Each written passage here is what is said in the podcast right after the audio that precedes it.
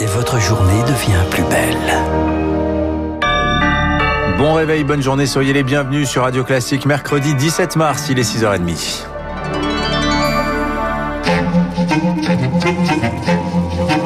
6h30, 7h30, la matinale de Radio Classique avec Dimitri Pavlenko.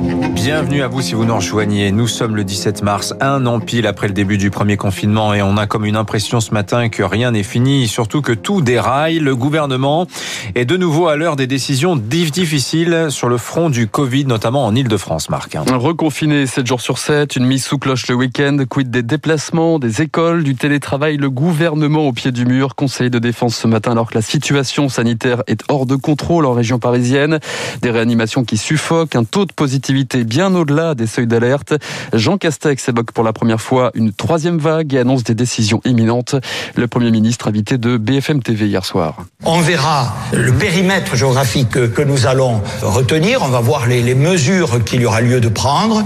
Mais il me semble qu'effectivement, le, le, moment est venu pour euh, envisager des dispositions pour euh, la région francilienne. Jean Castex annonce par ailleurs qu'il se fera vacciner pour l'exemple avec le sérum AstraZeneca dès que la suspension sera levée.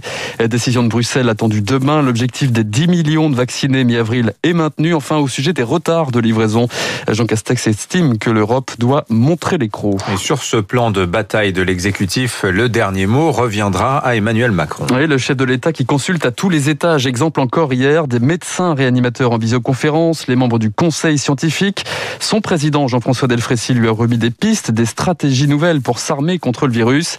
Et autant dire que la méthode est clairement en train de changer, Rémi Pfister. Une stratégie précoce et locale, être attentiste n'est plus tenable si plusieurs régions flambent en même temps. Cela peut permettre d'envisager dans les territoires où le virus circule peu un allègement progressif des mesures, réouverture des cinémas, des théâtres ou encore des musées. Car à l'avenir, le Conseil préconise de faire de la dentelle pour autoriser plus de rencontres physiques. Comment? En analysant les risques au cas par cas. Est-on à l'intérieur ou à l'extérieur? Ventilé ou non? Dense ou non? Les protocoles sanitaires sont-ils applicables? Ou encore y a-t-il un risque que l'on mange ou boive? En revanche, la fermeture des écoles ne doit être décidée qu'en dernier recours. L'impact est bien trop négatif sur l'apprentissage, surtout pour les milieux défavorisés. Enfin, le Conseil demande une approche populationnelle. Trois sont à risque, les jeunes, les personnes âgées et les personnes précaires.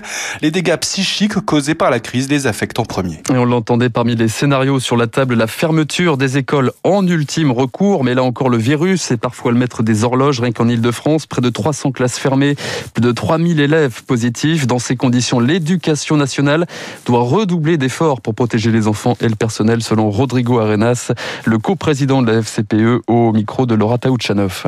Les écoles restent ouvertes, il faut y mettre les moyens en euh, permettant euh, aux enfants de ne pas être entassés dans les classes et dans les établissements, en embauchant des enseignants ou en organisant euh, des écoles hybrides, mais sans perdre une, heure, une seule heure de cours, permettre aux enfants de se laver les mains chaque fois que c'est nécessaire et pas simplement quand le règlement l'autorise ou qu'il y a une place de disponible auprès du robinet. Garder les écoles ouvertes, bah, ça a un coût matériel et ça a un coût humain. On a l'impression quand même qu'au niveau euh, du ministère, on préfère plutôt euh, maintenir les écoles ouvertes tout en contaminant les gens, plutôt que de mettre les moyens pour faire en sorte que l'école ne soit pas un danger pour nos concitoyens. Le protocole sanitaire qui se renforce également en Bretagne, port du masque obligatoire, interdiction des brocantes et de la consommation d'alcool dans la rue, dans le Finistère et les Côtes d'Armor.